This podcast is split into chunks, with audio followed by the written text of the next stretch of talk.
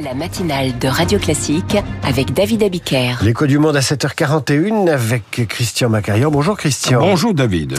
Le pape François est de plus en plus contesté depuis qu'un document du Vatican a autorisé les prêtres à bénir les couples homosexuels. La contestation gronde et plusieurs épiscopats se cabrent. Pourquoi une réaction d'une telle virulence, notamment en Afrique? Le 18 décembre 2023 a été rendu public un document autorisé par le pape et issu du dicaster pour la doctrine de la foi qui autorise la bénédiction des couples homosexuels et celle des couples dits en situation irrégulière, c'est-à-dire les couples qui vivent en dehors du mariage religieux ou qui se sont remariés civilement après un divorce. Ce document, nommé Fiducia Supplicans, confiance suppliante, ne change pas la doctrine catholique relative au mariage. Il n'instaure pas d'union homosexuelle. Il permet seulement aux prêtres et aux diacres de procéder à des bénédictions spontanées, formule spirituellement inférieure à la bénédiction liturgique qui, elle, accompagne la réception du sacrement de mariage. Ce n'est donc pas une révolution, c'est une évolution, du reste sage et bienvenue, parfaitement conforme à l'esprit des évangiles, qui prêche l'accueil inconditionnel et miséricordieux. Concernant spécifiquement les homosexuels, Fiducia Supplicans rappelle que ceux qui ne vivent pas dans une situation leur permettant de s'engager dans le sacrement de mariage ne sont exclus ni de l'amour de Dieu, ni de son Église. Alors pourquoi cette sagesse de la bénédiction ou de l'autorisation de cette bénédiction soulève-t-elle un, tollé? Sur la question de l'homosexualité, il existe une spécificité géographique dans le monde catholique.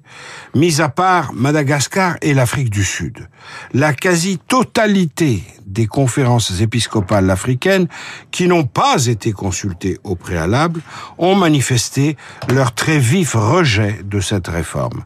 Car ces églises qui représentent au total 260 de catholiques africains interdisent formellement toute bénédiction homosexuelle en termes parfois très durs.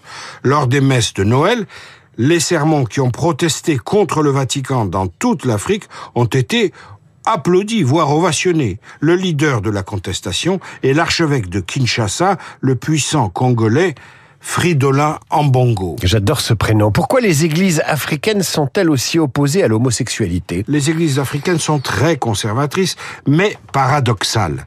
Elles sont très en pointe sur l'exigence démocratique ou sur l'action sociale, autant qu'elles sont particulièrement réticentes à faire évoluer les mœurs. C'est un problème de priorité inversée, car pour beaucoup d'Africains, l'homosexualité est seulement importée d'Occident dans 69 pays sur 193 que compte le vaste monde. L'homosexualité est interdite. Le record est détenu par l'Afrique où 54 nations, ou pardon, sur 54 nations, 32 la considèrent illégale et la punissent. Quant à l'Église catholique, sur les 136 cardinaux électeurs du pape, seulement 16 sont africains. Ce n'est pas demain que sera élu un pape africain, à moins d'un miracle. Ben, S'il faut croire au miracle, pourtant c'est bien sur ces sujets-là et dans ce secteur-là, Christian. À lundi, à suivre le journal imprévisible consacré à ces ministres de la culture qui n'ont jamais euh, réussi à faire mieux qu'André Malraux et Jacques